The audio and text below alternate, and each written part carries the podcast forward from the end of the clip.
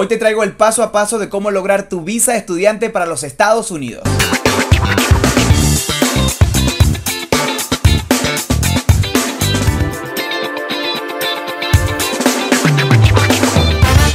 Hola, soy Jonathan Olivares y como lo viste hace algunos segundos, hoy vamos a ver el paso a paso de cómo lograr tu visa de estudiante o visa F1 para venirte a estudiar a los Estados Unidos. Esto es un poco basado en mi experiencia yo apliqué hace dos años aproximadamente, mi visa fue otorgada por cinco años, gracias a Dios. Eh, y básicamente yo lo que hice, o el primer paso, fue buscar una escuela dentro de Estados Unidos. Terminé aquí en Utah porque tenía una amiga que ya vivía aquí hace algún tiempo y averigüé como con ella qué escuelas estaban aquí que podía darme como esa I-20 que te otorga la escuela para acreditarte como estudiante en los Estados Unidos. Entonces ese es el, ese es el primer paso, ubicar una escuela en un estado que te guste, que te llame la atención o que básicamente tengas familia para que puedas llegar en casa de un amigo, en casa de una familia o si, bueno, tú dices, oye, yo quiero vivir en Nueva York y tengo para vivir en Nueva York, pues básicamente aplicas a una escuela que te llame la atención, que te guste. Te recomiendo muchísimo eh, poder buscarla en redes sociales, buscarla en Instagram, buscarla tal vez en TikTok, por acá por YouTube. También puedes buscar como algunas referencias de la escuela para comprobar de que sea una escuela real. Porque a pesar que estamos en Estados Unidos, aquí hay muchas estafas, ¿ok? Eso fue lo que hice yo. Cuando busqué mi escuela, eh, yo la busqué por todos lados, la ubiqué por todos lados y dije, ok, si es una escuela real, le dije a mi amiga, ve hasta allá para ver si existe. Y así fue como apliqué. Hice todo de manera online. Generalmente, cuando aplicas a una escuela, ellos te piden como una admisión o con un, pago previo para que ellos te puedan acreditar como estudiante. Te van a pedir algunos requisitos. Básicamente es tu pasaporte y la dirección de tu país. Ahora bien, ustedes dirán, ¿qué es una I-20? Básicamente esto es como un documento que la escuela te da cuando ya te acepta, cuando ya te admite como estudiante de ellos y te otorga una I-20 que te acredita definitivamente como un posible aplicante para la visa de estudiante para los Estados Unidos. Paso número 2. Quiero que entiendan que aquí se los estoy mostrando definitivamente paso a paso, pero todos van como de alguna forma como al mismo tiempo, ¿ok? Porque el paso número 2 es el sponsor y posiblemente, o el patrocinador. Posiblemente este sea como la piedrita en el zapato para algunos posibles aplicantes. El sponsor o el patrocinador es esa figura que la escuela te pide para poder aplicar. Por ejemplo, podemos hablar de números. Eh, hay escuelas que piden un sponsor de 6 mil dólares mensuales y te dicen que tengas esos fondos por tres meses. Ahora bien, ese sponsor o patrocinador puede ser tú mismo. Tú dices, yo tengo, ese, yo tengo esos fondos para poder costear mis estudios en Estados Unidos, pero la buena noticia aquí es que ese sponsor puede ser un familiar de ti. O sea, puede ser tu papá, puede ser tu mamá, puede ser tu abuelo. He conocido casos que han aplicado con su suegra y los han aprobado. Entonces eso está bastante interesante. Pero ustedes lo que van a averiguar con la escuela es cuánto piden ellos como sponsor. Por ejemplo, en mi caso. La escuela pidió un sponsor de 6 mil dólares mensuales demostrado por 3 meses. Básicamente es como que debes tener esa cantidad de dinero que tu cuenta cierre con esa cantidad de dinero mensual. Puede ser que tu papá tenga el dinero, puede ser que tu abuelo, tu mamá y ellos pueden ser tu sponsor fácilmente, ¿ok? O está el, el caso que tú puedas decir, yo soy mi propio sponsor y tengo los fondos para cubrir em, pues mis estudios en los Estados Unidos. Ahora bien, cada escuela en los Estados Unidos, cada una pide una cantidad. O sea, puede ser, esta escuela está súper chévere porque pide 6 mil, es una cantidad, vamos a decir, que baja. Puede ser que hay escuelas que pidan 15 mil, 20 mil, todo depende del pensum que tenga esa escuela, ¿ok?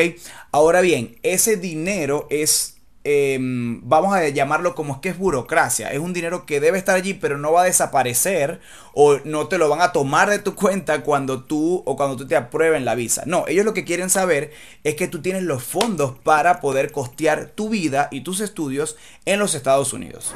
Paso número 3. Pagar el impuesto SEVIS. Es un impuesto que pagan todos los estudiantes internacionales para poder venir a estudiar a Estados Unidos. Es un impuesto que cuesta 350 dólares y lo pagas a través de una página web. Yo les puedo dejar por supuesto el link aquí abajo para que la puedan ver. Lo pagas con tarjeta de crédito o de débito. Este impuesto es obligatorio. Yo tenía muchísimas dudas que yo decía, ah, pero si no lo pago, si me ahorro esa platica para poder ir y no pagar esos 350 dólares. No, cuando tú vas a la embajada americana, ellos te van a pedir, una de las cosas que te pide la embajada es tu impuesto SEVIS ya pagado y confirmado por supuesto.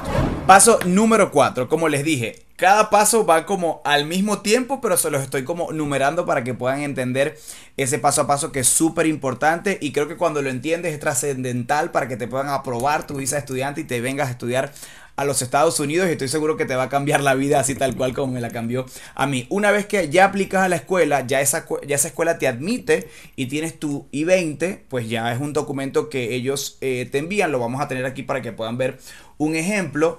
Ya, te ya la escuela te aprobó el sponsor, ¿ok? Eh, evidentemente pues que tiene los fondos para costear tus estudios en los Estados Unidos, pagaste el impuesto SEVIS, vamos al paso número 4 que es aplicar a tu DS 160 o lo que cordialmente conocemos como la cita de la visa para los Estados Unidos. Es tal cual como una visa de turista, pero eliges la opción de estudiante. Mi recomendación para llenar la DS 160 es que lo hagas con un profesional, ¿ok? Yo también tuve mis dudas y yo decía, ah, pero si yo lo lleno, si yo la hago, pero eh, una vez que fue aprobada, definitivamente yo dije, sí, valió la pena hacer la inversión de pagarle a alguien para que me ayudara con esta aplicación, porque son personas que saben y son profesionales en el área y te van a preparar además a tu entrevista, que creo que es también trascendental esa, esa entrevista para que te aprueben tu visa de estudiante. Y además en esa planilla hay muchísima información por la que ellos te deben guiar para que puedas llenar como ese paso a paso y sea perfecto. Además, tú tienes que, una vez que llenes la DS-160, tú te la debes estudiar porque el comisario consular básicamente te va a preguntar lo que tú llenaste en esa planilla. Y el precio de esta aplicación es de 185. Sí, debes pagar obligatoriamente esta tarifa porque se lo pagas literal al gobierno de los Estados Unidos. Tres preguntas frecuentes sobre este proceso es cuánto tiempo dura, porque sabemos que la visa de turista tarda muchísimo en que te den la cita, pero quiero decirles que mi proceso duró un mes, fue súper rápido. Yo apliqué, ya a los 15 días tenía la cita y me dieron, eh, eh, bueno, asistí a la cita, me dieron la visa en una semana y me le dieron la visa como un viernes y ya el sábado yo estaba viajando a los Estados Unidos. O sea, quiero decirles que este proceso puede ser muy rápido cuando ya cumples con todos los requisitos porque las citas son, sí, son rápidas porque para el gobierno de Estados Unidos es prioridad. Otra pregunta frecuente es que si los menores de edad pueden aplicar a este proceso, sí, pueden aplicar sin problemas, por supuesto, con la autorización de sus padres. Otra pregunta frecuente es, ¿debo hablar inglés para irme a estudiar inglés a los Estados Unidos? No, la idea es que vengas a estudiar inglés aquí desde cero. Yo tengo ya dos años estudiando, puedo decir que tengo como un 5 de 10 en el inglés, me ha ido súper bien, literal, como se los dije anteriormente, pues me ha cambiado la vida